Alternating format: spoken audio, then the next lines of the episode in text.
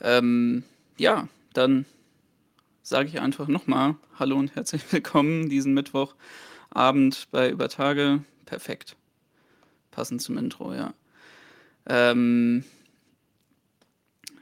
ja, genau.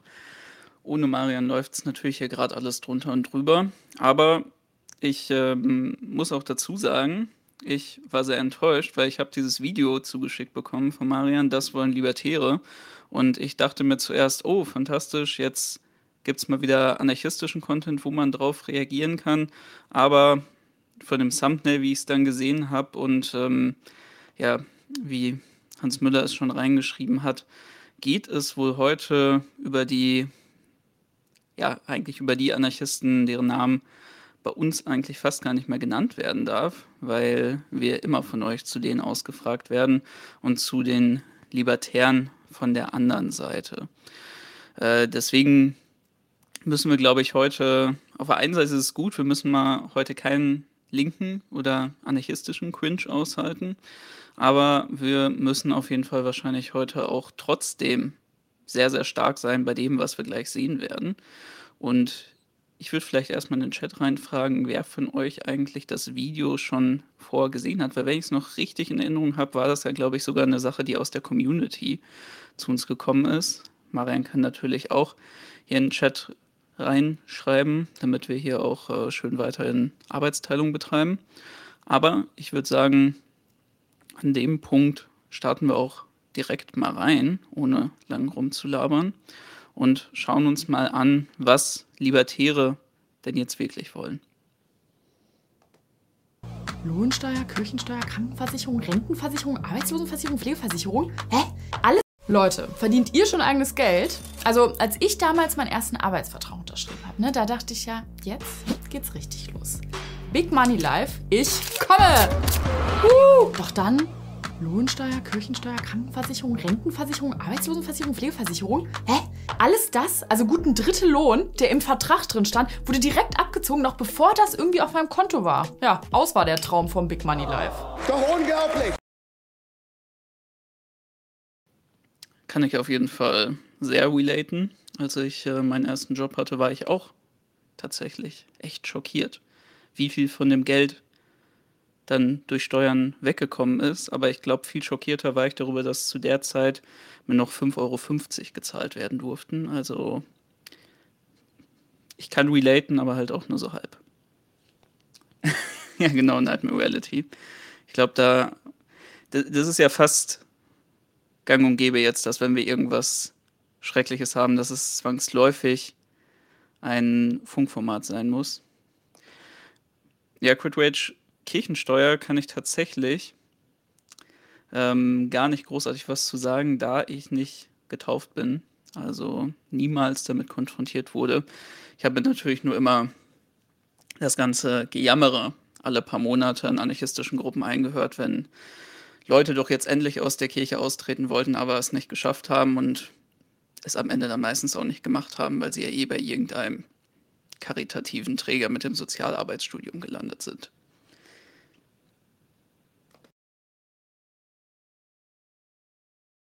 Das dachte ich damals auch. Von der krass komplizierten Steuererklärung in Deutschland noch mal ganz abgesehen. An welcher lichterloh brennenden Hanfplantage muss man vorbeigelaufen sein, um sich das einfallen zu lassen? Wie soll man sich denn bitte da jemals irgendwas aufbauen, wenn immer ein fetter Batzen vom Gehalt gleich wieder weg ist? Im OECD-Vergleich sind wir nach Belgien auf Platz 2, was die Belastung der Arbeitseinkommen mit Steuern und Sozialabgaben angeht. Da kann man schon mal wütend werden. Dieser Steuerapparat, der diese Gelder einzieht, der frisst sie selber schon wieder mehr oder weniger auf. Lasst uns in Deutschland diese ganze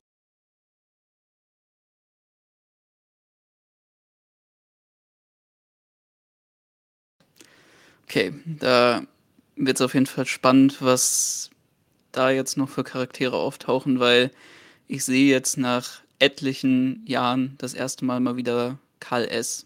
Also ich kann mich ja vielleicht da sogar outen, wenn ihr euch mal gefragt habt, was ich mit so 17 Jahren geschaut hatte, dann waren das tatsächlich Videos um diese Karl S. Blase. Also mich würde mal wirklich interessieren, wie der sich jetzt entwickelt hat, weil damals war das so ein veganer Bodybuilder. Der hat auch damals schon diesen Wirtschaftscontent gemacht, aber dafür hatte ich das nicht geschaut, sondern das war diese Bubble um Karl S., Salve Rettele, äh, Tim Gable und Inscope 21. Und ich weiß noch, dass ich das damals für den Fitness-Content geschaut habe. Und der hatte auch immer schon diesen ganzen Business-Kram da drin. Ich weiß noch, dass er so Videos gemacht hat, wie wie teuer ist es eigentlich, äh, wenn ich hier meinen Ferrari fahre. Und das war auf jeden Fall auch alles um dieses ähm, Motivationsding. Und der hat versucht auch so sein, ähm, sein, äh, das war damals mit diesem Ernährungsprogramm. Wisst ihr noch diese Zeit mit Boss-Transformation und so, wo man dann für 300 Euro so ein Fitnessprogramm kaufen konnte? Sowas hat er damals auch vermarktet. Ich fand das alles recht unangenehm und peinlich, aber ich habe halt gerne damals noch äh, hier InScope 21 geschaut und darüber bin ich dann darauf gestoßen. Das war halt die Zeit, wo ich auch selber sehr, sehr viel ins äh, Fitnessstudio gegangen bin. Und ähm, er war aber auch wirklich immer so der Charakter davon, den ich komplett unangenehm fand.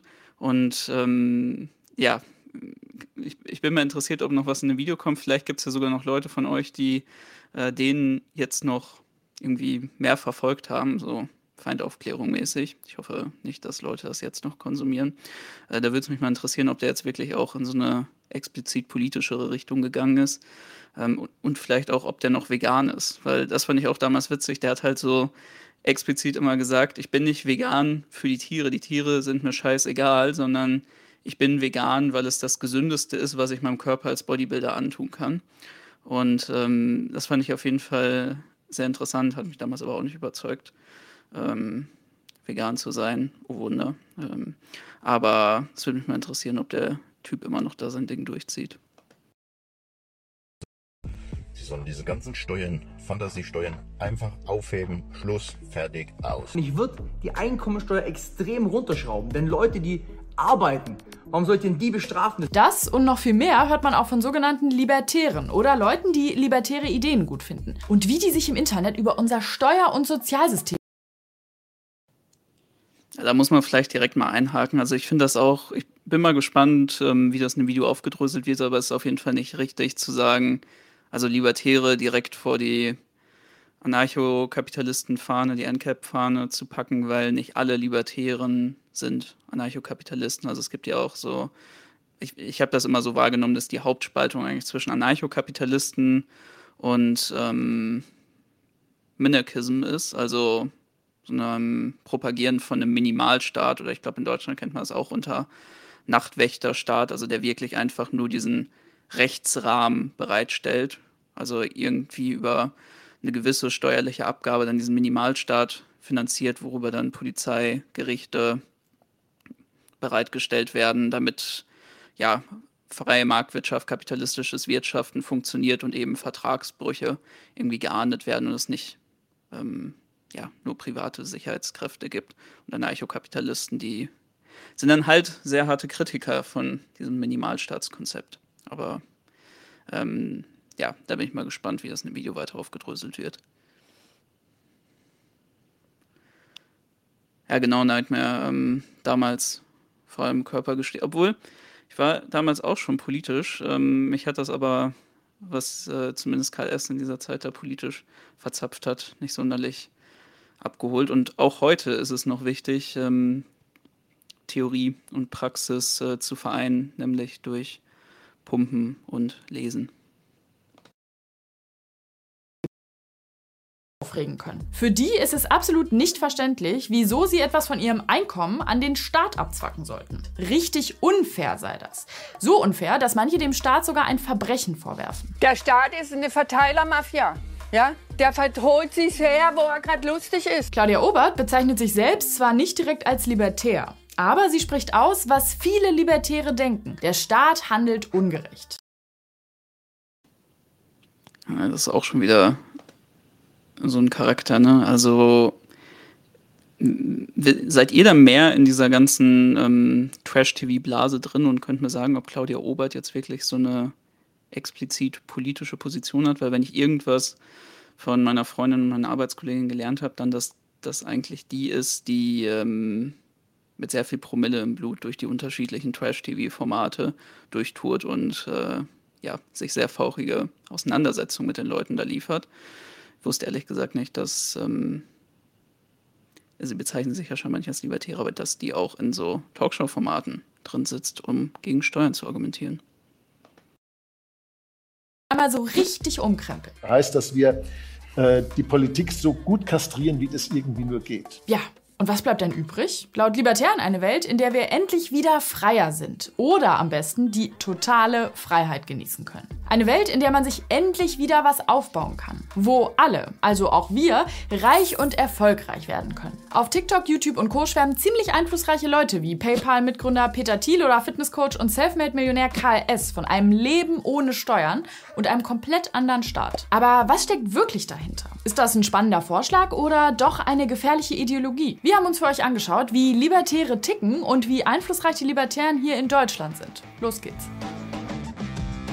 Bevor wir gleich einen Deep Dive in die Gedankenwelt von Libertären machen, kommen jetzt erst einmal kurz die Basics. Was macht Libertäre aus? Ich muss auch noch mal sagen, dass ich das wirklich sehr traurig finde, wie der Begriff Libertär auch komplett nur noch auf eben diesen rechten Libertarismus bezogen wird. Äh, muss ich jetzt nochmal meckern. Ich meine, wir haben das ja schon mehrfach auch in Podcasts angesprochen, dass es eigentlich echt cool wäre, wenn man sich diesen Begriff mit libertärem Sozialismus auch wieder zurückerobern könnte. Aber es ist ja auch bescheuert, wenn man sich mal die Geschichte davon anschaut. Wenn ich das noch richtig im Kopf habe, war es auch bis zu den 1960er Jahren so, dass libertär eigentlich ganz klar mit einer linken Position und vor allem eben mit einer sozialistischen Position in Verbindung gebracht wurde, bis eben ähm, wie heißt der nochmal? Murray Rothbard selber, also der Vordenker des rechten Libertarismus, den Begriff wirklich für deren eigene Strömung popularisiert hat, den übernommen hat. Und ich hatte auch mal ein bisschen ein Buch von ihm reingelesen, wo er sich eben mit der Alt-Right und der ähm, neuen Rechten, also das war für ihn dann eben auch der Libertarismus, beschäftigt hat, explizit gesagt hat, das war das erste Mal für ihn, dass erfolgreich eben ein Begriff vom politischen Feind übernommen wurde und ähm, für sich selber verwendet. Und ähm, es stimmt natürlich jetzt, äh, gerade wenn man sich beispielsweise die Geschichte des Faschismus auch eigentlich ähm, Sozialdemokratie als einer reaktionären Kraft, aber auch konservativen, natürlich nicht das, das erste Mal ein Symbol oder eine Sache übernommen wurde. Aber ich finde es schon äh, sehr bezeichnend, dass er auch so offen damit umgegangen ist, dass ähm, die eben den Begriff libertär für sich geklaut haben.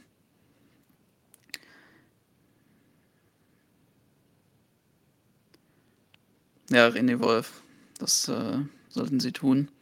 Ja, und Nightmare, die Tea Party, meine ich auch, dass sie zumindest in der modernen US-amerikanischen, bin da echt nicht so bewandert, was die Tea Party angeht, aber ich habe die tatsächlich eher als so ein moderneres republikanisches, also jetzt nicht richtig modern im Sinne wie jetzt ähm, Make America Great Again, ähm, Trumpisten und so in den, bei den Republikanern, aber die Tea Party trotzdem als modernes Phänomen. Und ich glaube wirklich, die Vorreiterrolle bei den Libertarians hat eben diese ganze Szene um Rothbard, ähm, Robert Nozick, ähm, Ayn Rand so gehabt. Also die hatten ja auch mehrere Zirkel wo sie sich dann getroffen haben und dann eben diese unterschiedlichen Schulen ausformuliert haben.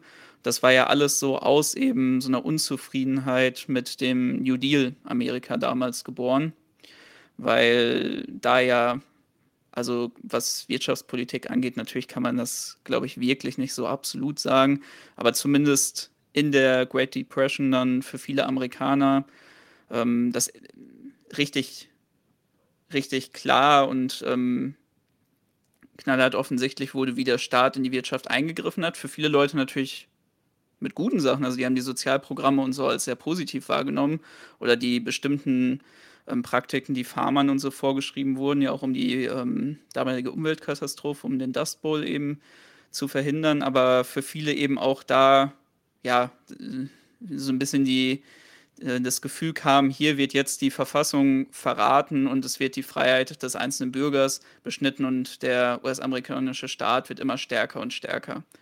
Aber ja, genau, Nightmare. Also ich meine, das, äh, das kann auf jeden Fall gut sein. Ich weiß nicht, wenn, wenn du noch mehr über die Tea Party weißt, dann ähm,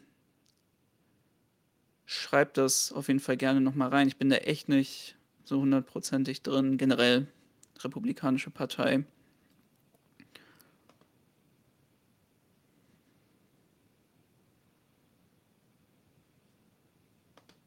Libertäre könnte man ein bisschen so wie kapitalistische AnarchistInnen beschreiben. Da haben wir also einmal den Wunsch nach Anarchie. Nach einer Welt, in der kein Mensch über einen anderen Menschen bestimmen, also herrschen darf und die Gesellschaft ohne Autoritäten auskommt. Jeder und jeder Einzelne soll für sich selbst bestimmen können, was Freiheit für ihn oder sie bedeutet. Das Einzige, was irgendwie eine Art Umgang mit anderen Menschen vorgeben soll, ist der freie Markt. Also Geld und private Verträge miteinander. Und hier müssen wir direkt mal eine wichtige Sache klären. Es gibt nicht die eine libertäre Vision. Es gibt auch nicht den typischen Libertären. Unter Libertären stellen sich fast alle so eine libertäre Ordnung ein bisschen anders vor. Zum Beispiel die hier alle.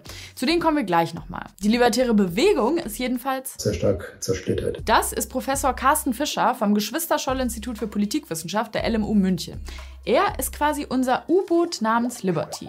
Fischer ist Inhaber des Lehrstuhls für politische Theorie. Und weil die Bewegung so zersplittert ist, gucken wir uns jetzt mal an, welche Ideen die beiden libertären Kleinparteien in Deutschland haben. Da ist einmal die im März 2022 gegründete Partei Die Libertären. Und die andere ist die 2012 gegründete Partei der Vernunft, kurz PDV. Die stellt zwar libertäre Forderungen, bezeichnet sich selbst aber nicht direkt als libertär. Und wenn man mal durch deren Parteiprogramme blättert, sieht man,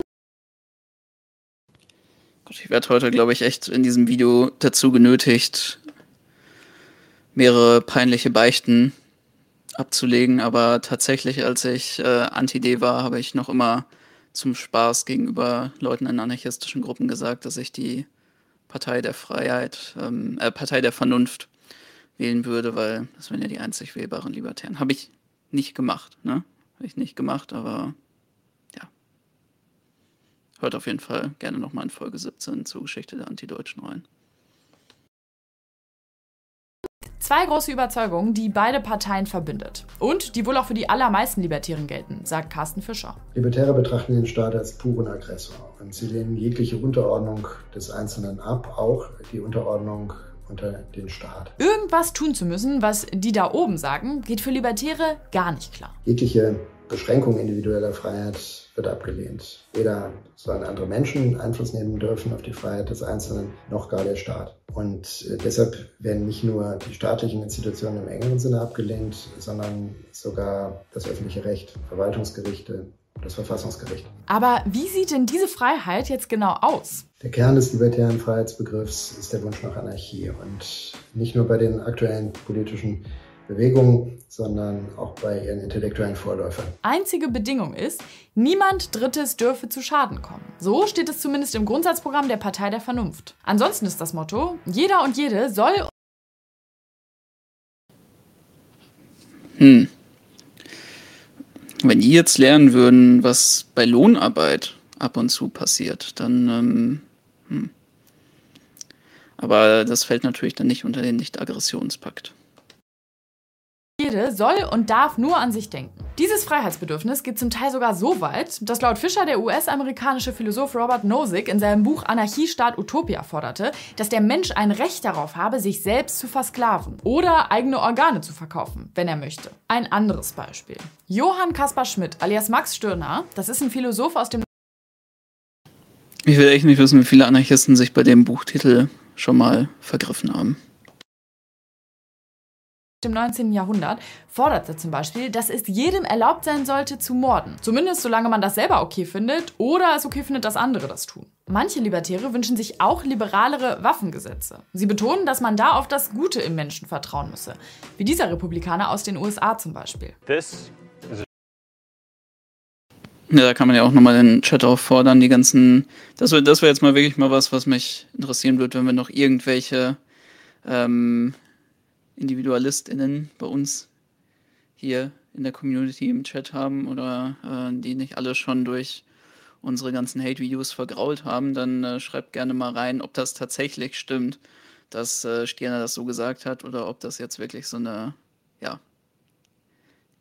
liberale Verklärung davon ist. Aber vielleicht hat Nightmares ja auch wirklich schon ähm, richtig geschrieben. Ja, und ähm, das ist auch eine super Zeichnung, das stimmt wirklich. Ich äh, war auch total fasziniert, als ich herausgefunden habe, dass Max Stirner tatsächlich ähm, sich den Namen so gegeben hat, weil er in der Schule immer wegen seiner großen Stirn gehänselt wurde und er den Namen Maximus Stirner bekommen hat. Short-barreled rifle. It wasn't designed for hunting. This is designed to kill people. But if you're not a bad guy, I support your right to own one. Auch die Partei Die Libertären sind dafür, dass jeder Waffen haben darf. Und zwar, um Leben und Eigentum zu verteidigen. Waffengesetze, die das verbieten, lehnen sie ab. Und das bringt uns zum zweiten Punkt. Der Staat soll möglichst wenig zu sagen haben. Ja, ich glaube, da würde ich auch noch ergänzen, dass es ja ganz klar, ne, dass die Leute ähm, im Endeffekt ihre eigene Sicherheitskraft sein wollen und da ein viel größeres Vertrauen drin haben, wenn sie dann ein Sturmgewehr zu Hause haben und nicht die Polizei rufen müssen. Da wird sich ja auch immer so drüber beömmelt in libertären Kreisen, dass das ja alles so unfassbar ineffektiv wäre und man eigentlich erst immer die Polizei nach einer Straftat rufen kann. Und tatsächlich kann man ja auch sagen, da ist irgendwo was dran. Aber was die zumindest auch immer ganz klar formulieren. Ich weiß gar nicht, ob das in Deutschland jetzt so ein großes Ding ist. Da habe ich das aus libertären Kreisen noch nicht so oft gehört. Da geht es immer häufiger um diese Kriminalitäts- und Sicherheitsfrage. Aber in den USA ist auch immer ein großer Punkt von wegen das, was ja tatsächlich auch radikal Linke manchmal in Deutschland formulieren. Es geht eben darum, sich zu bewaffnen, um möglicherweise sich gegen einen totalitären Staat wehren zu können. Das ist natürlich jetzt die Frage, ob, ähm, wenn man den US-amerikanischen Feind zur Staat hat, äh, den US-amerikanischen Staat zum Feind hat, so rum, ähm, es jetzt einen großen Unterschied machen wird, ob du jetzt ähm, ein halbautomatisches oder ein vollautomatisches Gewehr führen darfst.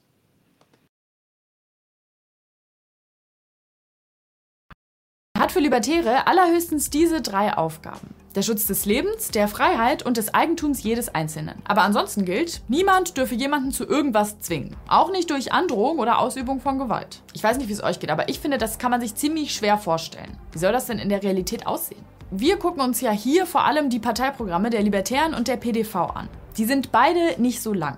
Beide Dokumente haben jeweils sieben Seiten. Sieben Seiten mit Vorstellung und also mal ganz im Ernst, das muss man jetzt äh, auch an dem Punkt mal sagen. Es geht ja wirklich den Libertären nicht darum, weswegen das ja auch wirklich Quark ist, was die eigentlich schreiben, darum, dass eben niemand mit Gewalt zu etwas gezwungen werden darf, sondern man darf Leute nur mit Gewalt zu etwas zwingen, was man vertraglich vorher geregelt hat.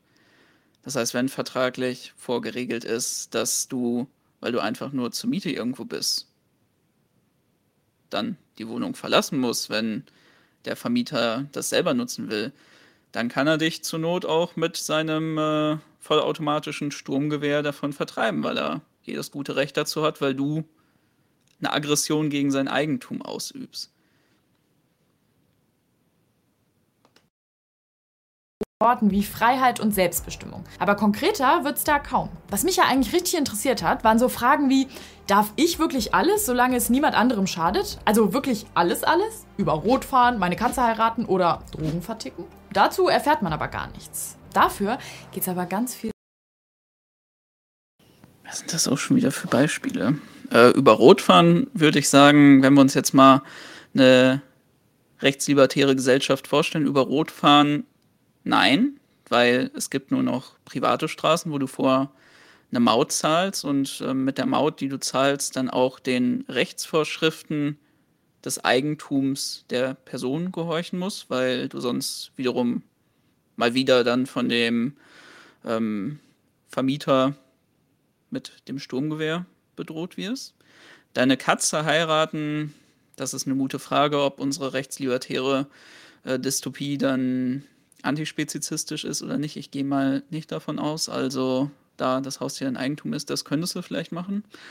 Ähm, und was war nochmal das letzte?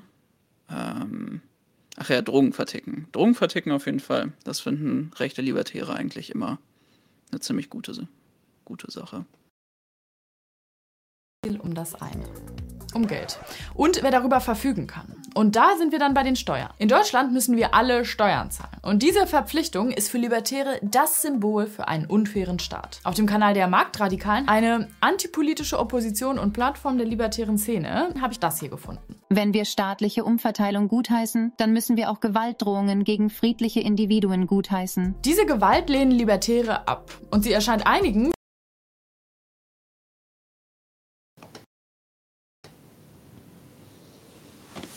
Also es gibt einzig und allein eine Art von YouTube-Kanälen, die ich weiterhin ernst nehme, obwohl die diese automatische Vorlesestimme nutzen. Und das sind Kanäle, die Fußball-Stories und Ultrageschichten hochladen. Und ähm, ja, ansonsten disqualifiziert das für mich einen Kanal schon an sich.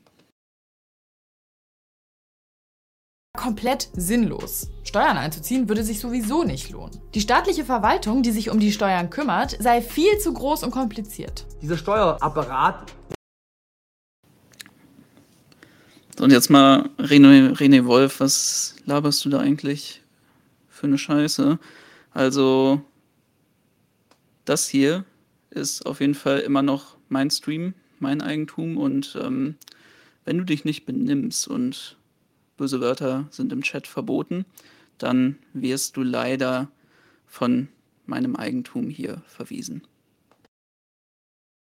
Diese Gelder einzieht, der frisst sie selber schon wieder mehr oder weniger auf. Den hier kennt ihr vielleicht. Das ist Karl S. Er ist Fitness-YouTuber und Selfmade-Millionär. Er ist nur eine libertäre Stimme auf YouTube. Ja, Lohnsklave, es geht um meine früheren Vergehen, was Fitness-Content angeht. Was vom eigenen Geld abgeben, damit Leute mit weniger Geld unterstützt werden? Nicht mit Libertären. Auch die PDV sieht das so. Einen Teil der Steuern, die wir in Deutschland zahlen, lehnen die libertären Parteien komplett ab. Das sind die direkten Steuern. Direkte Steuern wie die Einkommenssteuer oder die Erbschaftssteuer soll es auf keinen Fall mehr geben. Die heißen direkt, weil sie direkt mit dem Einkommen gezahlt werden müssen. Wer mehr verdient, der zahlt auch mehr. Was Libertäre zumindest manchmal okay finden, sind indirekte Steuern wie die Mehrwert- oder die Tabaksteuer. Das heißt, immer wenn man Produkte wie Lebensmittel kauft, zahlt man einen Teil, der an den Staat geht. Die Einnahmen daraus sollen dann nur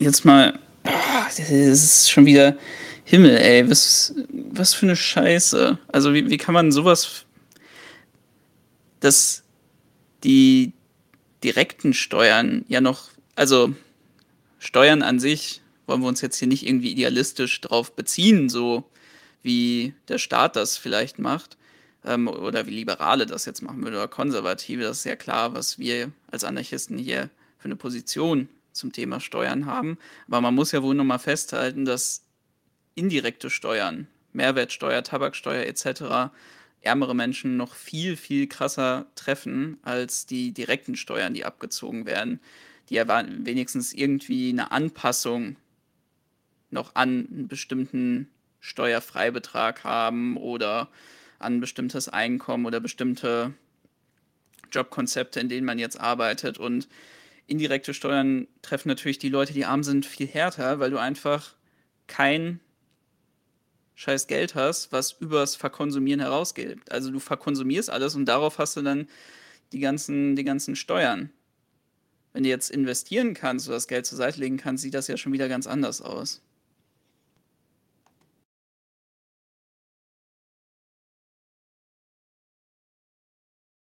noch dazu verwendet werden, unser Leben und unser Eigentum zu beschützen, zum Beispiel mit Sicherheitskräften. Wofür das Geld sonst noch ausgegeben werden soll, das könnten dann zum Beispiel die BürgerInnen in den Kommunen selber entscheiden. Das schlägt die PDV vor. Was ist dann mit Infrastruktur oder Bildung? Gibt's die dann gar nicht mehr? Oder was ist mit unserer Altersvorsorge oder einer Krankenversicherung? Die Sachen gibt's alle noch, aber sie sollen von privaten Unternehmen angeboten werden. Und jeder muss selber dafür bezahlen. Das zeigt, dass jegliche Sozialität abgelehnt wird. Warum ist das nicht sozial? Aktuell ist es ja so, ein Beispiel.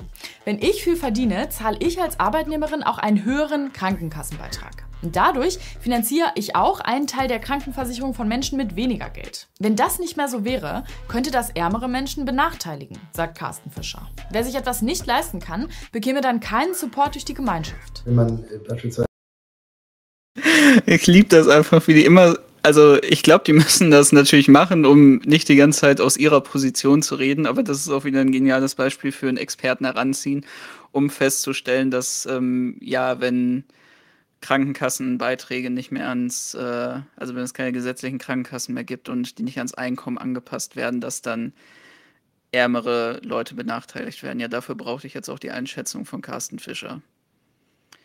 Ja, und Anarcho-Judis, das ist natürlich witzig, weil ähm, das war ja auch wirklich sehr faszinierend dann für mich, als ich mal jetzt das eine Mal in Saint-Emier in der Schweiz gewesen war, weil ich dann natürlich mit vielen von euch mal quatschen konnte, die selber aus der Schweiz kommen. Und ähm, da habe ich dann das erste Mal so richtig erfahren, wie es jetzt wirklich im Detail mit diesen ganzen Sachen ausschaut, weil ähm, bin mal gespannt, ob die ja auch noch drauf eingehen. Die Schweiz ist ja auch immer, zumindest jetzt für die Leute, die eher einfach nur libertär sind und so ein geringere Steuern wollen, vielleicht sogar ein Minimalstaat, für die ist die Schweiz ja zumindest immer so ein, ein gewisses Leuchtfeuer. Die Leute haben natürlich auch eine Kritik daran, keine Frage. Aber die nehmen die Schweiz ja immer als ein Positivbeispiel, weil eben die Steuern einfach geringer und anders aufgestellt sind und ähm, ja, du zu viel weniger gesetzlich verpflichtet bist. Aber da habe ich dann erstmal auch erfahren, wie abgefuckt das in vielerlei Hinsicht ist, weil es ist trotzdem so ein bisschen noch drin, das habe ich dann auch selber gemerkt, dass man die Schweiz immer ja so ein bisschen einfach dann, dann sich sagt, ja, okay, das, äh, da ist ja auch das Lohnniveau höher und ähm, dann wird das schon irgendwie alles mit den Steuern passen. Aber dass es gerade in Krankheitsfällen oder so echt ziemlich abgefuckt ist und ich dann auch von Leuten mit dann gehört habe, die dann äh, dafür irgendwie nach Österreich, in die, äh, nach Deutschland oder nach Frankreich fahren, um da dann eben äh, medizinische Behandlung durchzumachen, weil sie sich das einfach niemals leisten können würden in der Schweiz, wo wir wirklich, ich weiß gar nicht mehr, was da für ein Beispiel genannt wurde, also wo es dann um so Sachen geht wie irgendwie mit dem Fahrrad hingeflogen oder ein Kletterunfall oder so und es dann in 10.000, 20.000 Euro Bereiche ging. Ja, ja und Wettaffe natürlich ähm, großer großer Faktor, dass das hier kein, also dass die Schweiz keine rechtslibertäre Utopie sein kann, weil wenigstens Glücksspiel muss ja drin sein. Ich meine, äh, wozu würde ich beispielsweise sonst überhaupt in sowas hinfahren wollen? Die Kritik der Libertären an der Schulpflicht denkt, äh, würde natürlich ein Verzicht auf Schulpflicht die soziale Ungleichheit extrem steigern, weil einkommensschwache und bildungsferne Schichten naheliegenderweise weniger in Bildung investieren wird. Für Libertäre scheint das aber weniger schlimm zu sein. Für sie sind die Vorteile durch einen krasseren Wettbewerb privater Unternehmen viel größer. Für sie gilt mehr Qualität durch mehr Wettbewerb durch komplette Privatisierung. Und die Privatisierung soll möglichst schnell kommen. Viele Libertäre erwarten nämlich gerade den ganz großen Zusammenbruch. Ich glaube, wir werden diesen Zusammenbruch alle noch erleben und ich glaube aber, dass das danach deutlich besser wird. Wir haben, also aus meiner Sicht, ist so eine Situation wie zwischen 1946 und 49 und wie 1989 in der DDR. Das hat der Libertäre Titus Gebel vor zwei Jahren auf dem Kanal Alpha Trio gesagt. Und mit diesem Umbruch wollen Libertäre dann die Chance ergreifen und Deutschland privatisieren. Die freie Marktwirtschaft, die reinste Form des Kapitalismus, soll in Zukunft möglichst alles regeln. Es ist eine spezifische Position des Libertarismus, dass der Marktwirtschaft Das klingt für mich aber eher wie nicht DDR 46, 49, sondern eher DDR nach der Wende und ähm, scheint mir eher so, als wollen sich ein paar Oligarchen jetzt noch mehr vor, in Anführungszeichen, Gemeineigentum unter den Nagel reißen. Der beste Weg zu breitem Wohlstand ist. Die PDV fordert zum Beispiel das Ende des staatlichen Bildungsmonopols. Und das soll die Qualität der Schulen verbessern. Das ist eigentlich eine Vorstellung wie diejenige des schottischen Philosophen Adam Smith, der Ende des 18. Jahrhunderts geschrieben hat, dass der Markt wie eine unsichtbare Hand sei, mit der er aus den Egoismen vieler Einzelner das allgemeine Wohl macht. Das hieße dann quasi auch, wenn es den Unternehmen gut geht, geht es allen gut. Und wer viel Geld verdient, ist auch automatisch sozial. Das sagt zumindest Karl S. Das heißt, wenn du eine Dienstleistung, eine Arbeit vollbringst, ein Produkt auf den Markt bringst, anderen Leuten ihre Probleme löst, dann machst du ja was Soziales für die Gesellschaft. Das heißt also im Umkehrschluss, wenn du langfristig wenig verdienst, heißt es, du löst wenig Probleme, beziehungsweise du löst nur kleine Probleme, bist also demnach weniger auch wert für die Gesellschaft, beziehungsweise weniger sozial, also asozial. Das sehen die Ja, Lohnsklave. Ich ähm, denke auch, dass KLS wirklich der große Problemlöser unserer Gesellschaft ist mit Supplements, 300 Euro Ernährungs- und Trainingsplänen, die einfach frei verfügbar sind. Und natürlich das größte Problem, was wir in unserer Gesellschaft haben, ein Mangel an Multilevel-Marketing und Pyramidenschemas. Libertären ähnlich. Sie glauben anscheinend an das Gute im Menschen. Okay, wir sind jetzt ziemlich tief in die Gedankenwelt der Libertären abgetaucht. Und wenn ihr jetzt gerade denkt, das ist so weit weg von unserer Realität, das kann es gar nicht wirklich geben. Doch, es gibt tatsächlich Modellprojekte. Freie Privatstädte. Das ist Titus Gebel. Er ist einer der Big Player auf dem freien Privatstadtmarkt. Er investiert in Privatstädte und plant sie im ganz großen Stil. Erstmal zu ihm als Person. Titus Gebel war früher einmal CEO der börsennotierten Deutsche Rohstoff AG und Geschäftsführer der Rhein Petroleum GmbH. Er ist aber auch noch Jurist, politischer Aktivist, Autor, Gründer der Free Private Cities Foundation, einer Stiftung zur weltweiten von Privatstädten und Mitentwickler des freien Privatstadt-Pilotprojekts Prospera in Honduras. Dort, genauer gesagt auf der Insel Roatan, Kleiner Funfact zu Prospera, wenn ich das noch richtig im Kopf habe, das ist ja eine Insel in Honduras und ähm, Honduras war ja immer so ein bisschen Safe Haven für eben äh, so Projekte in Bezug auf Sonderwirtschaftszonen.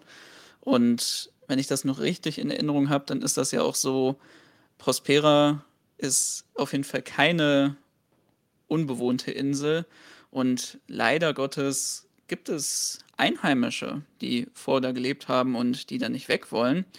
Und ich glaube, das war auch Anfang dieses Jahres, dass das nochmal durch die Medien gibt. So wie es jetzt ausschaut, wird wahrscheinlich der ähm, oder hat der hondurische Staat auch ein bisschen am Recht an der Verfassung gedreht und hat jetzt auch die Möglichkeit, Bürger, die diesen Projekten von diesen Sonderwirtschaftszonen und auch Prospera unter anderem im Weg stehen, dann enteignet werden können. Also ähm, ja, so viel zu Rechtslibertarismus.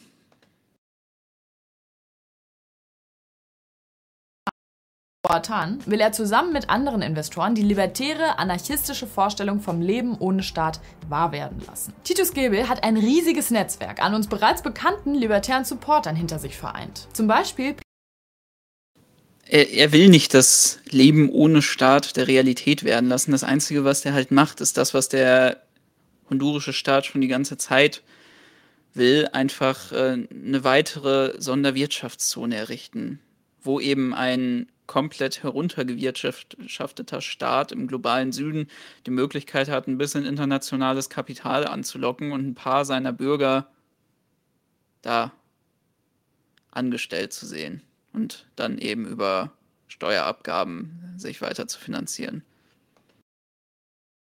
Er investiert mehrere Millionen in die Privatstadtprojekte um Gebel und scheint wirklich daran interessiert zu sein, sich irgendwann von Regierungen unabhängig zu machen. Die Idee sind wir ja gerade schon in der Theorie durchgegangen, hier aber mal in der Praxis. Statt staatlicher Institutionen solle laut Gebel ein privates Unternehmen die Stadt am Laufen halten und als Dienstleister Services wie den Schutz von Leben, Freiheit und Eigentum anbieten. Statt einer Polizei gibt es zum Beispiel privat organisierte Sicherheitsfirmen. Auch eine unabhängige Streitschlichtung wird angeboten. Dafür bezahlen alle einen festen Betrag. Sie zahlen einen vertraglich fixierten Betrag für diese Leistungen pro Jahr. Um alles andere kümmern sie sich selbst, können aber auch machen, was sie wollen, begrenzt. Das klingt ehrlich gesagt wie Steuern. Das, ich glaube, ähm, Herr Gebel, das sind, das sind Steuern, was Sie gerade angesprochen haben nur durch die Rechte der anderen und die vereinbarten Regeln des Zusammenlebens. Wie man sich das Leben in so einer Stadt jetzt konkret vorstellen soll, das frage ich mich trotzdem. Auf der Website von Prospera erfährt man jetzt, um ehrlich zu sein, nicht allzu viel darüber. Hotelübernachtung kann man wohl buchen. Bock auf einen Honduras-Trip, anyone? Verboten wäre das nicht. Honduras hat nämlich mit dem hinter Prospera stehenden Unternehmen Prospera Inc. einen Vertrag abgeschlossen. Die damalige Regierung von Honduras änderte sogar die Verfassung und bekommt seitdem 12% der Einnahmen aus der Privatstadt. Dafür darf sich Prospera selbst verwalten, eigene Regeln aufstellen und eigene Gerichte einsetzen. Das Ding bei Privatstädten ist, es gibt viele verschiedene Ansätze. Jede funktioniert ein bisschen also kurz gesagt, sie erheben nicht nur selber Steuern für die unabhängige Streitschlichtung, was ich übrigens auch sehr interessant finde, dass es diese unabhängige Streitschlichtung gibt, aber gleichzeitig die privaten Sicherheitskräfte.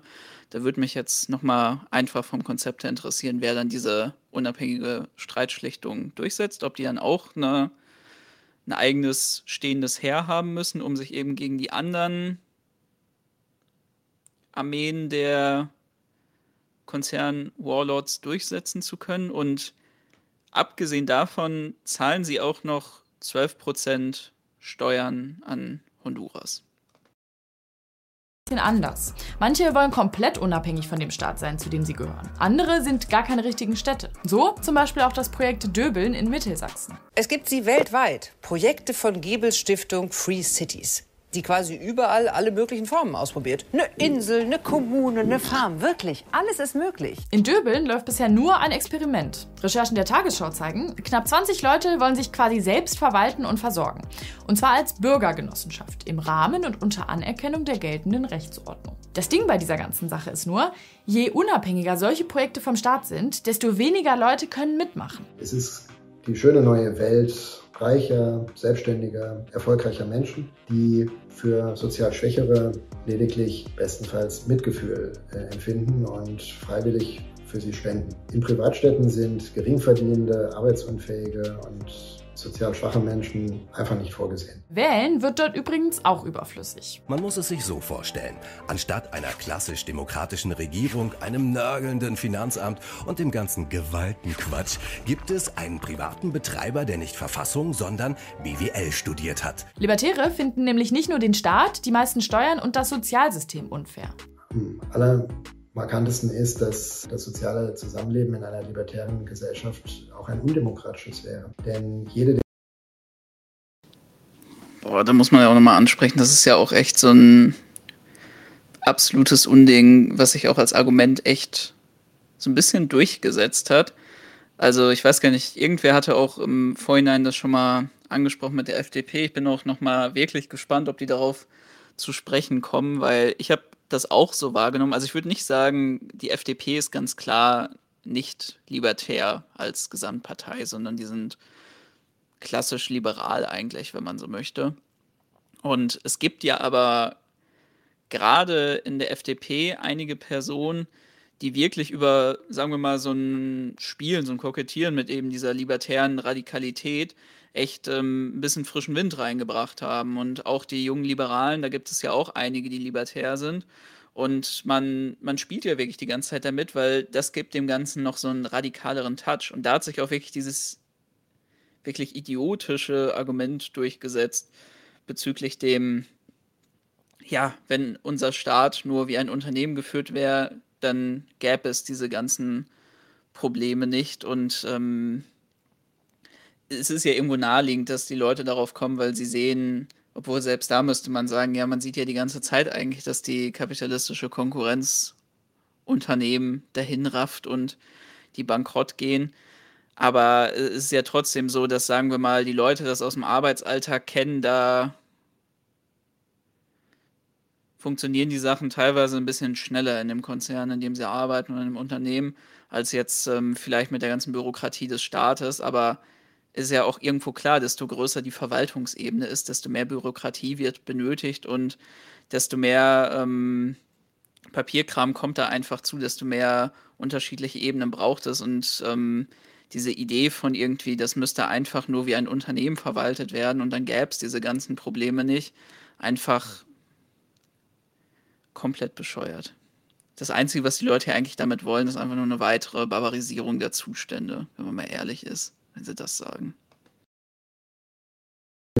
Demokratie setzt zwangsläufig staatliche Institutionen voraus. Es gibt keine Demokratie ohne Staatlichkeit. Moment mal, ist das dann nicht verfassungsfeindlich? Wollen die die Demokratie abschaffen? Von Verfassungsfeindlichkeit spricht man, wenn ebenso absichtsvoll wie wirkungsvoll versucht wird, die freiheitlich-demokratische Grundordnung der Bundesrepublik Deutschland zu beseitigen. Und von wirkungsvoller Verfassungsfeindlichkeit wird man im Fall der Libertären wohl noch nicht sprechen können. Aber dass sie nicht auf dem Boden der Verfassung stehen, ist ganz eindeutig. Es gibt ja zum Beispiel den Artikel 14 Absatz 2 im Grundgesetz. Dort steht, dass Eigentum auch immer eine gewisse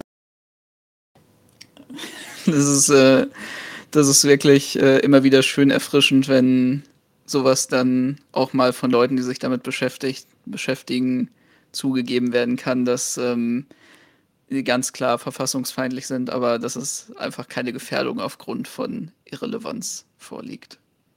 Also muss man ja auch sagen, kann man tatsächlich auch eigentlich für die für alles, was eigentlich unter dem Begriff libertär auch von unserer Seite ist, so oder so ähnlich formulieren. Verantwortung mit sich bringe und schon dem Wohlstand der Allgemeinheit dienen soll. Peter Thiel spricht in einem Essay zum Beispiel ganz offen darüber, dass Demokratie und seine libertären Vorstellungen nicht miteinander zusammenpassen. Aber auch die Marktradikalen zeigen ganz offen, dass sie das Grundgesetz ablehnen. Nicht alle Libertären wollen aber demokratische Prozesse wie Wahlen abschaffen. Die PDV und die Partei Die Libertären wollen zum Beispiel selber gewählt werden, um dann den Staat umzukrempeln. Aber in Deutschland ist die libertäre Szene verschwindend klein bislang. Sie ist eigentlich überhaupt nur dadurch zu einem gewissen Einfluss gekommen, dass ihre Vertreter eine große Finanzkraft haben. Und Reichweite. Big Money Live-Influencer wie Karl S. auf YouTube und TikTok sind bestimmt auch ein großer Faktor, wenn es darum geht, libertäre Gedanken gerade jungen Menschen schmackhaft zu machen. Von diesem Content wimmelt es in den sozialen Medien. Deswegen finden wir es ja so spannend, in diesem Video nochmal gezielter auf die Bewegung zu schauen. Aber eine größere Partei, die ihr wahrscheinlich alle kennt, scheint Libertäre in ihren Reihen zu haben. Das hat 2015 zumindest sie hier gesagt. Wir haben, ich würde sagen, vier ausgewiesene Liberale bzw. sogar Libertäre Denkende mit Alice Weidel, Dirk Driesang und, und Professor Jörg Meuthen. Beatrix von Storch zeigte sich in einem Interview mit YouTuber Stefan Janel sehr offen gegenüber Libertären. Man muss aber auch sagen, die AfD oder Leute wie Alice Weidel bezeichnen sich nicht selber als libertär und stehen unterm Strich nicht für die große libertäre Vision. Aber die AfD und die Libertären verbinde vor allem die Kritik am Staat, sagt Carsten Fischer. Beispielsweise äh, redet die AfD auch vom Jetzt bin ich ja enttäuschterweise davon ausgegangen, dass jetzt nochmal die Sprache auf die FDP kommt, weil ja, wie bei der AfD sicherlich auch, und das ist ja auch so, dass, glaube ich, in der rechten, also in, vor allem in der neurechten Szene es etwas populärer geworden ist, auch libertär zu sein, aber gerade da hätte ich es jetzt auch nicht primär ausgemacht. Ich dachte echt, es wird nicht mehr über die FDP gesprochen. Verdammt kleptokratischen Sozialstaat, also einem Steuerstaat, der dem Einzelnen in die Tische greift und einen Diebstahl, einen Diebstahl begeht. Die Libertären lassen sich jedoch nicht so einfach in das klassische Links-Rechts-Schema einordnen. Carsten Fischer sieht trotzdem eine Tendenz. Eine anarchokapitalistische Bewegung, die eher in das politische rechte Spektrum gehört. Und so gut die Versprechungen und Vorstellungen von Libertären auch klingen können, die Forderungen seien vor allem eins, radikal. Damit ist sie im extremen politischen Spektrum angesiedelt, weit jenseits von den Unionsparteien CDU und CSU und auch weit jenseits von der FDP. Es gibt also auf jeden Fall Gründe, wieso man die Bewegung kritisch beobachten sollte. Aber auch wenn einige Libertäre ziemlich viel Reichweite haben, und auch wenn die AfD gerade steigende Umfragewerte hat und somit vielleicht auch Kritik am Staat populärer wird, muss man sagen, dass Libertäre den Staat stürzen könnten, gilt aktuell eher als unwahrscheinlich. Zumindest da, wo Libertäre versuchen, ihre Vision von einer libertären Ordnung wirklich auszuleben, tun sie das auf legalem Wege. Fazit. Auf den ersten Blick ist Steuern zahlen ein bisschen nervig. Ich glaube, so geht es vielen. Und da können einen so Leute wie Karl S. ein bisschen abholen und für die libertäre Idee begeistern, ohne dass man das wirklich checkt. Denn über libertäre Visionen, inklusive der Fantasie, den Staat zu stürzen, wissen wir super wenig. Zu dieser Vision gehört aber eben auch, nur wer Geld hat, hat ein gutes Leben. Wer kein Geld hat, der muss halt gucken, wo er bleibt. Ich möchte aber nicht in so einem Land leben. Und deshalb ist Steuern zahlen auch für mich nicht nur eine Pflicht, sondern auch notwendig und richtig. Außerdem kann es ja sein, dass ich irgendwann auch mal auf die Hilfe von anderen angewiesen bin. Eine für alle, alle für eine eben. Und nicht, wenn jeder an sich denkt, ist an alle gedacht. Genau dieser Gedanke scheint aber aktuell. Ja, genau das ist natürlich der Leitspruch der Bundesrepublik Deutschland. Einer für alle und alle für einen. Und ähm, eigentlich handelt dieser Staat nur in unserem Interesse. Das ist natürlich traumhaft, wenn man das Video, das von Libertäre jetzt am Ende noch durch die eigene Meinung dann in eins umspinnen kann. Eigentlich ein, das Argument schlechthin dafür, dass wir doch eigentlich glücklich hier sein sollten und dass es eine moralische Pflicht des Bürgers ist, wenn er wirklich sozial handeln möchte, wenn er für alle da sein möchte, seine Steuer zu zahlen. Immer mehr Menschen sehr attraktiv zu sein. In Deutschland vielleicht noch nicht so sehr, aber in den USA schon eher. Die Republikanische Partei ist mittlerweile dominiert von libertären Ideen. Und die USA seien in puncto politischer Entwicklung schon oft Vorreiter gewesen, auch für Deutschland. Experten wie Carsten Fischer sagen also, wenn wir nicht aufpassen, könnte dieser Trend auch auf uns abfärben. Wie seht ihr das denn? Könntet ihr euch vorstellen, in so einer Privatstadt zu leben? Schreibt es mir mal in die Kommentare. Apropos Vorsorge. Die beste Vorsorge, um keine neuen Politikfacts mehr zu verpassen, ist unser kostenloser Abo-Button. Wenn ihr euch für Steuern interessiert, dann schaut euch doch kostenlose Sachen unterstützen wir hier nicht. Das klingt mir schon wieder ganz stark nach Sozialschmarotzerei. Ähm, ja, schreibt es auch mal gerne in den Chat rein. Wer von euch würde gerne in einer Privatstadt wohnen? Ähm, ich persönlich eher nicht. Ich würde, glaube ich, auch, wie ähm, Wettaffe das schon geschrieben hat, wenn überhaupt, fürs Glücksspiel mal hinfahren. Aber ansonsten können wir auch gerne noch ein bisschen weiter diskutieren. Könnt ihr auch mal schreiben, ähm, ob ihr findet, dass das Video echt gut dargestellt hat, was Libertäre wollen. Ähm, ja, Peter, tut mir leid, aber so lang ungefähr war das Video. Also es war heute nicht so ein langes Video, aber wir können gerne über Libertarismus noch ein bisschen weiter diskutieren, weil ich fand das auch Ganz spannend. Erstmal einmal noch kurz, Sadi, du hast noch ähm, reingeschrieben, dass dich das nervt, dass das Wort libertär verwendet wird. Für diese Leute absolut richtig.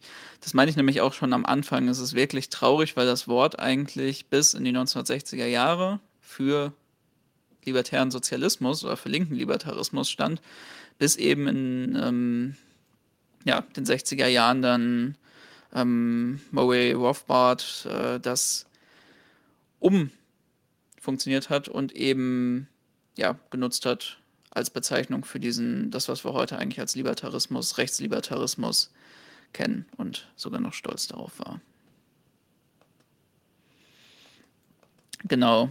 Es war nämlich auch noch, dass Till reingeschrieben hatte, wer als Arbeiter eigentlich freiwillig in einer Privatstadt wohnt. Und ähm, die Sache ist, glaube ich, die, wenn wir jetzt uns so eine Privatstadt in so einem Staat wie Honduras vorstellen, also es ist ja auch generell in Staaten des globalen Südens, gibt es ja, also nicht nur ähm, tatsächlich, sondern auch in äh, anderen Staaten, aber vor allem eben in Staaten des globalen Südens, wenn es da eben Sonderwirtschaftszonen gibt, teilweise auch, wo die Leute ähm, dann direkt in der Nähe oder selber darin wohnen, dann ziehen die natürlich dahin, weil sie einfach Lohnarbeit brauchen. Also sie brauchen einfach einen Arbeitsplatz und dann ist ja klar, dass sie da hinkommen, wenn dann eben vor Ort teilweise sogar noch etwas bessere Löhne als woanders gezahlt werden, einfach weil es ein internationales Unternehmen ist oder vielleicht auch, weil die Arbeitslosigkeit so hoch ist, dass sie egal, was da für ein Scheißlohn angeboten wird, nehmen. Und das haben wir einfach immer und immer wieder gesehen.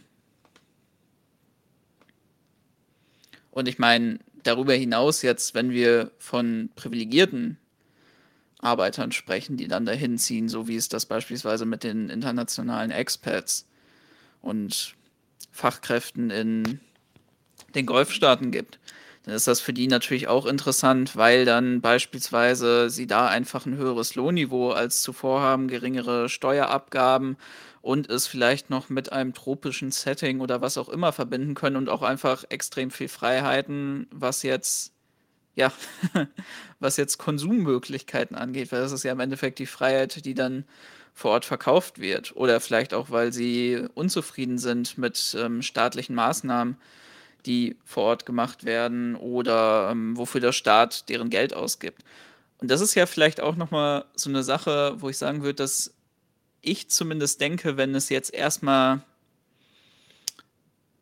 so am Anfang stehende Leute gibt, die sich in eine libertäre Richtung entwickeln, warum man da auch vielleicht jetzt nicht direkt so mega hart mit denen ins Gericht gehen sollte, weil ich glaube wirklich, dass Libertarismus als so eine als ein unterschwelliges Versatzstück sich bei vielen Leuten gerade jetzt mit den Corona-Maßnahmen, aber eigentlich auch einfach mit diesem ganzen neuen Motivationscontent, mit diesem ähm, Self-Made-Man-Ding, Girlboss-Ding und so viel stärker durchgesetzt hat. Und es ist ja ganz klar, ne, ich meine, das war eine meiner Herzensfolgen überhaupt in diesem ganzen Projekt, die zu den Motivationstrainern, weil ich immer eine riesige Faszination und gleichzeitig einen riesigen Hass auf diese Leute hatte. Aber was man ja sagen muss, ist, dass das einfach logisch ist, warum Leute sich von sowas angezogen fühlen und auch von der Idee des Libertarismus. Es ist ja im Endeffekt einfach nur das, was uns in dieser Gesellschaft die ganze Zeit als Subjektkonstitution angeboten wird, als eben Teilnehmer auf dem freien Markt in der Konkurrenz um Arbeitsplatz, aber auch in dem, wie Erfolg dargestellt wird von ich verdiene viel Geld, ich schaffe es vielleicht sogar irgendwann ein eigenes Unternehmen zu gründen oder ich bin ein erfolgreicher Angestellter, dass, dass das ja im Endeffekt diese ganzen Ideen einfach nur zu einer allgemeinen politischen Moral erhebt und sagt, das, was ihr eigentlich die ganze Zeit hier sagt, dass das das ist, was unseren Staat in sich zusammenhält, das, was Erfolg in diesem Staat, in dieser Marktwirtschaft bedeutet, das soll eben zu diesem Ideal erhoben werden davon, wie ein Staat an sich gemacht ist. Es auch naheliegend, dass immer mehr Leute, gerade jetzt eben mit der Corona-Krise, aber auch mit dem Ukraine-Krieg, ähm, sich einfach in so eine Richtung entwickeln. Und ich habe das auch immer mehr einfach so, wenn man mit Leuten ins Gespräch kommt, mitbekommen, dass sie einfach nur über ganz niedrigschwelligen Content, über Social Media und so in diese Richtung sozialisiert wurden. Von eben, ich möchte mehr eigenständig für mich einstehen können, ich möchte ähm, eben darüber den Weg zum Reichtum und so und Erfolg haben und dann auch diese ganzen libertären Versatzstücke bei sich dann übernehmen und vielleicht jetzt nicht an sich so eine Gesellschaftsvision haben, aber einfach sagen, ja, das mit den Steuern finde ich bescheuert. Wofür wird das denn eingesetzt? Für einen, für einen Ukraine-Krieg? So. Was macht der Staat denn die ganze Zeit? Was ist eigentlich, wenn ich in die Geschichte schaue? Was, was haben Staaten da für verschiedene Schweinereien gemacht? Und ich glaube, das ist auch so ein Moment, was man aufgreifen kann, wo man auch sagen kann, ja, guck mal, du hast recht. Du hast recht damit, dass Staaten nicht die Lösung sind. Dass Staaten eigentlich so ziemlich an jeder Schweinerei beteiligt sind. Aber man muss den dann, dann nicht vor den Kopf stoßen, aber man muss sie dann eben auch darauf hinweisen, dass es richtig was für eine Grundskepsis du eben gegenüber diesen ganzen Sachen hast. Aber guck dir doch mal an, wenn du jetzt tatsächlich sagen würdest, okay, Steuern absolut radikal gesenkt, einfach nur noch auf äh, so einen Minimalstaat, Nachtwächterstaat, wo wird es denn dann am Ende rauskommen, wenn dann eben die ganzen Sachen einfach nur privatisiert umgesetzt werden? Dann scheint es ja so, als würden einfach die Herrschaftsstrukturen und die Konkurrenzverhältnisse, die es jetzt in Staaten gibt, nicht mehr von Nationalstaaten, sondern von größeren Konzernen übernommen werden. Vielleicht wäre das alles auch ein bisschen dezentraler. Das kann ich mir durchaus vorstellen, was jetzt diese lokalen ähm, ähm, privaten Sicherheitskonsernkonglomerate äh, angeht. Aber wo, wo bleibt da diese Freiheit, die du dir vorstellst und anstrebst? Ja, Lohnsklave zu dem äh, Thema Nachtwache, das ist fantastisch, wenn man immer sagen kann, dazu haben wir ja schon eine Folge gemacht zum Thema Nachtwache und warum ich sagen würde, dass ähm, Nachtwachen den Nachtwächterstaat nicht besser machen. Gerne nochmal in die Folge über die Polizei reinhören und ähm, darüber, was die Bürger in mittelalterlichen Städten über die Nachtwache so gedacht haben.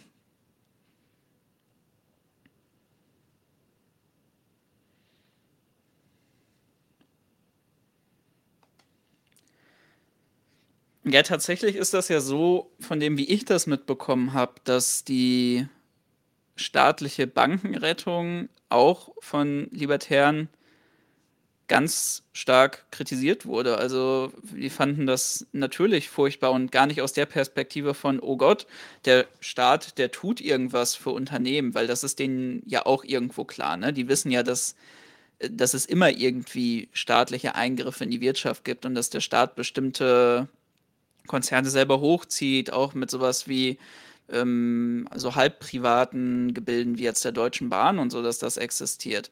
Aber das finden die ja auch scheiße. Die sagen ja im Endeffekt, das mit der staatlichen Bankenrettung, das war eine Katastrophe. Also so habe ich es, ähm, wie gesagt, vielfach mitbekommen, das war eine Katastrophe, weil das eben nicht dazu geführt hat, dass diese eigentlich lebensunfähigen Banken dann gestorben sind, so, sondern die wurden einfach weiter gerettet und im Endeffekt war es da der Markt, der eigentlich alles hätte eindampfen können. Und ähm, dann haben wir halt die Krise überstanden. Dann wurde das, was eigentlich nicht lebensfähig war, kaputt gemacht. Und dann ähm, kommen wir jetzt wieder weiter in eine glorreiche Zukunft. Und es kann wieder zum Aufbau kommen. Ja, grüß dich, Red Revolution und generell alle, die jetzt noch später reingekommen sind. Ähm, tut mir natürlich leid, dass die Reaction schon durch ist, aber ähm,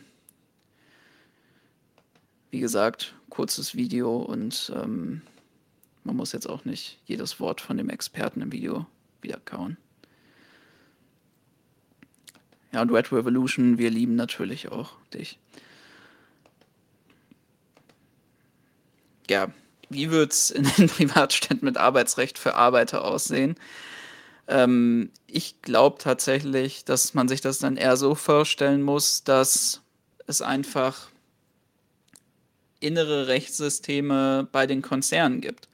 Also im Endeffekt das Einzige, was ja wirklich als Recht überbleibt, also als ein über, überregional oder sagen wir überstrukturelles Recht, das ist ja, dass das eben Vertrage, äh, Verträge verbindend sind. Also man einigt sich darauf, wenn man einigt sich im Endeffekt jetzt wirklich in einer anarchokapitalistischen Gesellschaft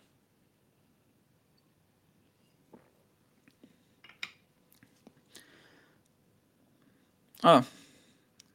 Wettaffe geht schon das Thema von Glücksspiel ähm, weg, aber wir werden sicherlich auch nochmal was zu Glücksspiel explizit machen. Danke dir für den Follow und schönen Abend noch. Ähm, genau mit der Rechtsprechung, da finde ich, vielleicht muss man erstmal sagen, wenn es wirklich dieses überstrukturelle Recht nicht mehr gibt und das einzige eben dieses nicht genau nicht darauf wollte ich nochmal hinaus, wo es dann eben darum geht, nicht gegen Körper, nicht gegen Eigentum oder Verträge wird mit, Ag mit Aggression vorgegangen, dann öffnet das ja auch Tür und Tor eigentlich und das sieht man ja auch in der rechtslibertären Szene für alle möglichen abscheulichsten ähm, Perversionen und so, die man sich vorstellen kann und äh, schrecklichste Sachen, die Menschen, die durch Geld über die Körper anderer verfügen, so anstellen können. Also es wurde ja hier auch schon mit ähm, freiwilliger Sklaverei und Organhandel bei Nozick angesprochen.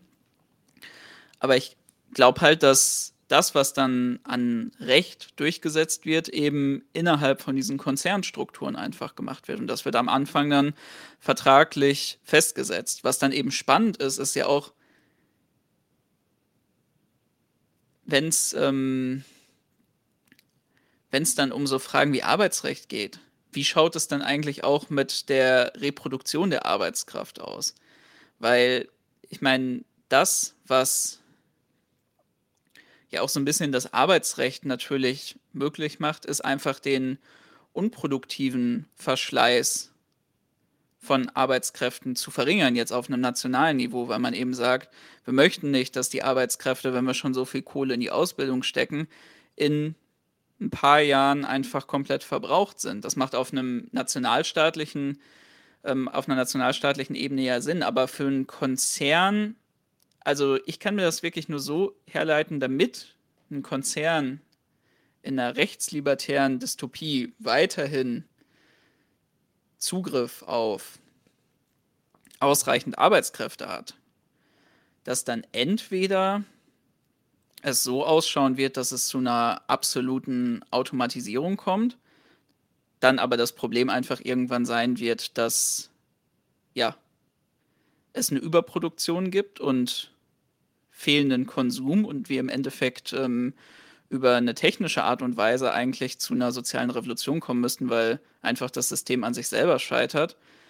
Es rechtslibertäre, und das glaube ich ist am realistischsten, es einfach rechtslibertäre Gesellschaftsversuche geben wird, die aber auf ein normal nationalstaatlich organisiertes Ausland angewiesen ist, wovon dann eben Arbeitskräfte einwandern können.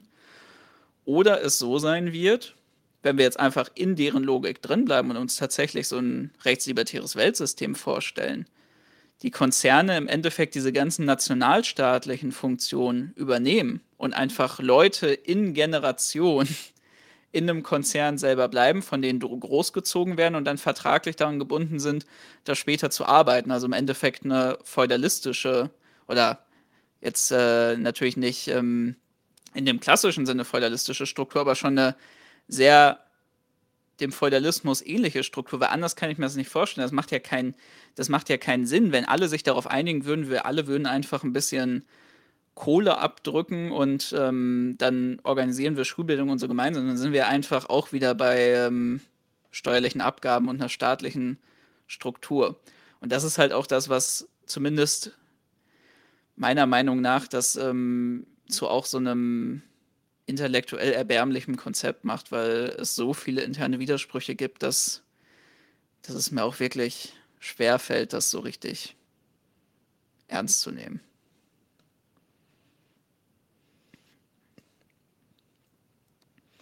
So, und Sadi hatte auch noch mal eine anschließende Frage. Wie soll ein Konzern sich selbst kontrollieren oder gar bestrafen, wenn die Rechte der Arbeiter nicht eingehalten werden? Das funktioniert von der Logik her nicht. Ähm, ja, das ist halt die Sache, ne? Also da kommen wir eigentlich wieder auf dieses Nicht-Aggressionsprinzip zurück und da ist dann halt die Sache. Also entweder müssten alle wirklich dran glauben, weil ich meine, schau dich doch um. Die ähm, wunderbare Welt mit freiwilliger Sklaverei, Organhandel, großen Konzerntürmen, dunklen, düsteren, dunklen, düsteren Himmel und ähm, ja, unsere rechtslibertäre Utopie. Oder es wäre halt so, dass, wie gesagt wurde, die Leute sich zusammenschließen und ein bisschen Geld abdrücken für eben diese unabhängige Streitschlichtung, die dann, aber dann wären wir eigentlich auch schon wieder eher wieder in Richtung Minimalstaat, die dann dafür sorgt, dass eben alle sich an diese Verträge halten. Also das würde ja dann auch bedeuten, dass natürlich der Konzern selber daran gebunden ist, wenn er eben diese Verträge ausstellt fürs Arbeitsrecht, sich dann auch daran halten muss. Aber du hast natürlich recht, dass, das ist ja auch die Sache. Im Endeffekt funktioniert das auch nur so, wenn diese unabhängige Streitschlichtung irgendwie ein stehendes Heer hat, um das durchzusetzen, weil warum solltest du, also es ist ja schon so, dass die meisten nationalstaatlichen Autoritäten sich ganz häufig, wenn es eben der nationalen Sache dient, nicht an ihr eigenes geschriebenes Recht halten und sogar mit ihren Geheimdiensten ganz häufig ganze Strukturen haben, die eigentlich dieses Recht unterminieren und dann einfach außerhalb von dem stehen. Also warum sollte es nicht auch naheliegend für einen Konzern sein, wenn es der Sache dient, die ganze Zeit das Recht zu umgehen, wenn es dann an einem Punkt dann doch sinnvoll ist. Also im Endeffekt haben wir es ja jetzt schon auch mit nicht ausgezahlten Löhnen etc. Also das ist halt das Problem. Da, da gibt es dann abgesehen von dem Konzern selber, also wenn wir jetzt wirklich beim Anarchokapitalismus, wie gesagt, bleiben, keine unabhängige Überwachung darüber. So, weil, ähm, ich sag jetzt mal, ähm, ich glaube, Gewerkschaften, ja, Gewerkschaften ähm, sind jetzt auch in rechtslibertären Dystopien nicht unbedingt vorgesehen. Ja, und Lohnsklave, guter Punkt. Ähm, da möchte ich auch noch eine Empfehlung zu raushauen. Ich glaube auch, dass ähm, Wohlstand für alle, das ist schon eine ältere Folge, die haben auch mal eine ziemlich gute Folge über Privatstädte, die Idee von Privatstädten etc. gemacht. Und generell finde ich, ist das auch ein spannendes Thema, wenn tatsächlich jetzt mal so eine Privatstadt auf einem größeren Niveau aufgebaut wird. Weil es ist ja wirklich so eine Idee, die immer wieder herumgeistert. Also das ist ja auch, wenn wir uns das so anschauen, ähm, ich glaube, es gab auch diese ganze Idee um äh, diese freischwimmenden Privatstädte, also auch äh, städtebaulichen komplett idiotisches Konzept, aber das ähm, ging ja auch eine Zeit lang rum, so, so libertäre Utopien auf dem Meer, natürlich dann auch ähm, mit ganz viel Piratenromantik und so, wo dann die Teile, das war natürlich auch für die, glaube ich, ähm, einfach aus so einem Gedankenexperiment einfach ein passendes Bild von, die einzelnen Plattformen können sich dann wieder trennen und die Schiffe können sich dann trennen und dann äh, freie Vereinbarung auf marktwirtschaftlichen Regeln, aber nur wenn es irgendwie passt und sonst kann man ja gehen. Ähm, aber auch, äh, wer war es noch hier, der US-Rapper US, US Akon, der hat ja auch, glaube ich, für Afrika wollte er so ein Konzept dann aufbauen. In Westafrika war das, meine ich. Ist ja schon eine Sache, die, die so ein bisschen, ähm, die so ein bisschen einfach rumgeht. Aber ich glaube halt am Ende des Tages ist es auch so, wenn wir uns die Privatstädte anschauen, worauf das eigentlich hinausläuft und worauf auch sowas wie Prospera hinausläuft, dann ist es einfach so, das ist halt für eine bestimmte Art von Staat, glaube ich, ein sinnvolles Projekt, was sie unterstützen können in ihrer Not, wo sie dann sagen können, beispielsweise hier wie mit Honduras, wir nehmen dann einfach 10% von den Einnahmen und wir haben wenigstens ein bisschen Innovationskapital und so vor Ort und möglicherweise ein paar Synergieeffekte. Aber wir wissen auch alle, das wird jetzt nicht so eine Erfolgsgeschichte wie mit China, wo es dann einfach ganz klare Regeln in den Joint Ventures gab von, wir haben Technologietransfer, wir haben 51 Prozent, wird von ähm, chinesischen Unternehmen oder dem chinesischen Staat dann an Anteilen gehalten. Es müssen ähm, so und so viele Leute vor Ort eingestellt werden und so. Das, das ist ja da nicht gegeben, aber ich glaube schon, dass es in einem gewissen Rahmen auch für die Staaten als ja, klassisches Sonderwirtschaftszonenprojekt halt sinnvoll sein kann.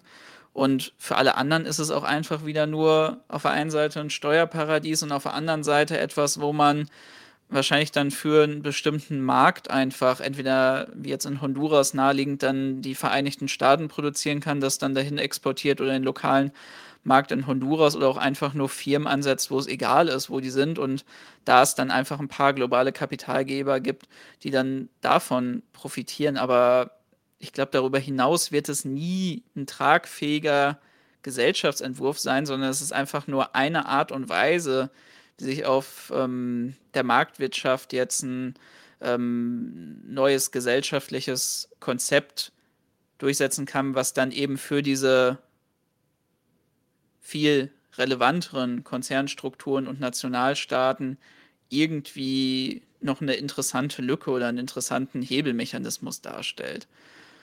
Und ich meine, am Ende des Tages ist es ja auch das, was die libertäre Bewegung an sich, äh, es wird nie zu einer tatsächlich rechtslibertären Gesellschaft kommen. Das ist auch, dafür sind die Leute viel zu unfähig darin, eine Bewegung und so aufzubauen. Also wenn wir jetzt wirklich von einem anarchokapitalistischen Konzept ausgehen. Ich kann mir ja sogar vorstellen, dass es zu einem gewissen Grad eine Möglichkeit ist, dass wir irgendwann einen Staat sehen, der sich immer mehr in Richtung Minimalstaat entwickelt. Kann sein, ne? Das, das, das könnte ich mir noch vorstellen, also so Minarchismus, Minarchism mäßig, aber anarchokapitalistisch nie. Und ich glaube auch, für so viele große Konzerne ist es auch einfach viel zu profitabel, mit dem Staat vor Ort zusammenzuarbeiten, dass sich das nie lohnen wird. Auch wenn wir jetzt sowas an, anschauen, das wird ja, glaube ich, auch ähm, Elon Musk einmal kurz angesprochen, aber auch ähm, Elon Musk mit dem SpaceX-Programm. Wo, wo hat er denn so massiv profitiert? In seiner Zusammenarbeit mit dem US-amerikanischen Staat für die ganzen Sachen, die er da übernommen hat mit den großen Projekten.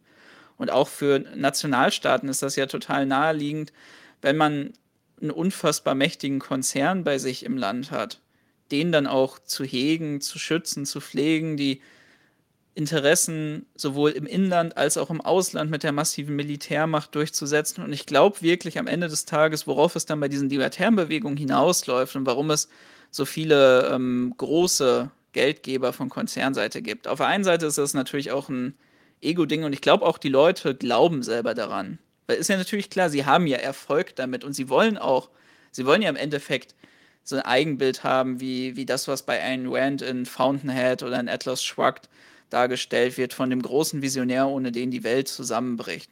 Aber ich glaube auch auf der anderen Seite ist es einfach naheliegend für sie, diese politischen Bewegungen zu unterstützen, weil es einfach für sie bedeutet, dass wenn es da einen gewissen Einfluss auf die etablierten Parteien geben kann, die, wenn sie eben Politik beschließen, auch diese ganze Anti-Steuern-Haltung durchsetzen. Eine Deregulierung der Märkte. Und das ist für sie natürlich auch profitabel.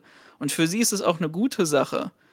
Selbst wenn sie wissen, es wird hier nie zu einer Abschaffung des National, oder wir wollen auch gar keine Abschaffung des Nationalstaats. Wir finden das auch für unsere persönlichen Interessen nützlich. Wissen Sie zumindest, dass es eine gute Sache ist, wenn die Leute damit indoktriniert werden, dass sie nicht denken, dass es eine absolute Schweinerei ist, wenn mit ihrer Arbeitskraft Profite gemacht werden und denen da nämlich eigentlich die ganze Kohle weggenommen wird, sondern wenn sie denken, dass das große Problem Steuern sind, dass Steuern Raub sind dass das, was eigentlich dafür sorgt, dass sie so arme Schweine bleiben, dass der Markt nur nicht ausreichend dereguliert ist.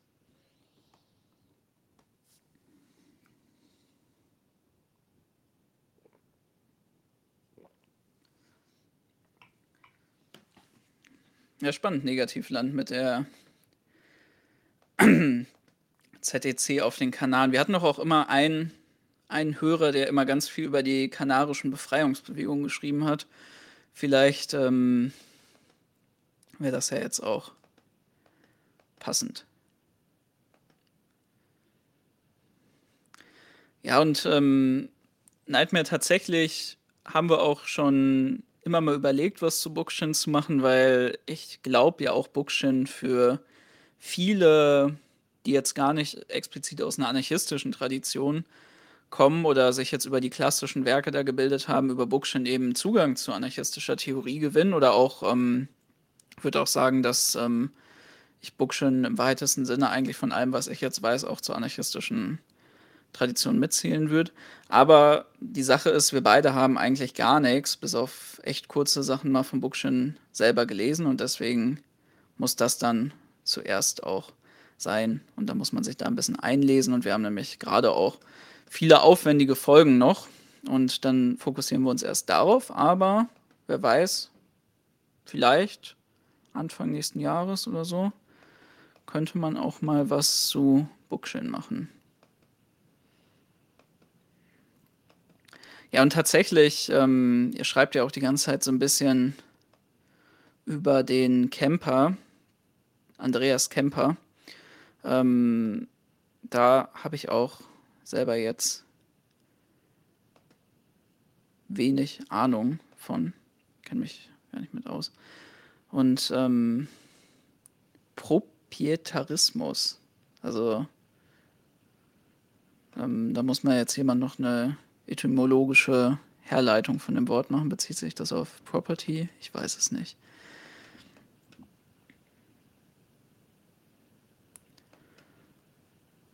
Ja, in dem Sinne würde ich dann, glaube ich, auch. Ah, warte, hier haben wir noch Eigentum einhegend. Ah, spannend. Ja, ich glaube, an der Stelle würde ich dann auch noch mal sagen, jetzt noch eine letzte Runde und dann machen wir auch Schluss für heute. Ich habe mir nämlich auch gerade den Mund etwas fusselig geredet bei den ganzen Fragen und bei der Reaction selber.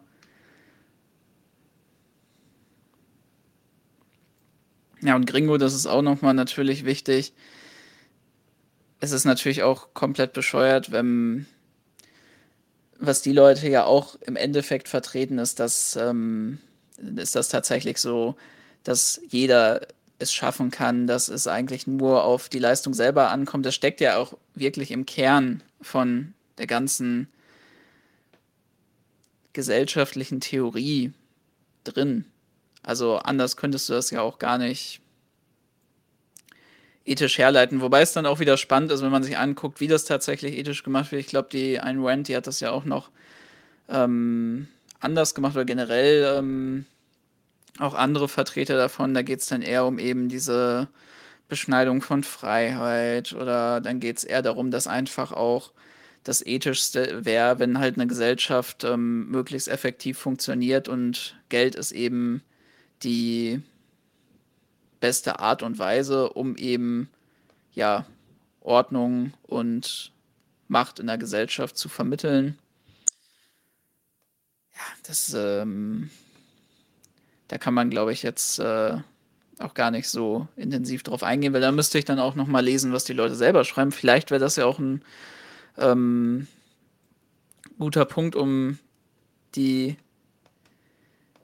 Liste noch mal ein bisschen zu erweitern. Vielleicht kann man tatsächlich auch mal was zu Libertären selber machen und sich einfach noch mal intensiver mit dieser Theorie auseinandersetzen, um das nicht nur wie heute in einer Reaction zu machen, sondern um dann auch mal ab abschließend dieses Ding zu klären und dann eben ja noch mal im Endeffekt äh, kann man sagen, das war heute eine Kritik und dann kann man nochmal so eine richtige Erledigung von dieser Idee machen und mal dafür sorgen, dass man dann immer darauf verweisen kann.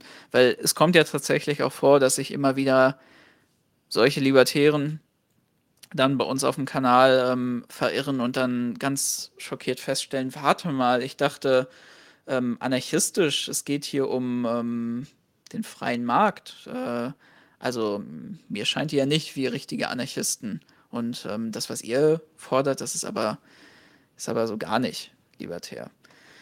Ja, vielleicht sollte man tatsächlich das dann auch nochmal ähm, umsetzen. Wäre auf jeden Fall spannend, aber wie Nightmare, glaube ich, auch gerade festgestellt hat, die Liste ist lang. Es steht viel auf der Liste. Ja.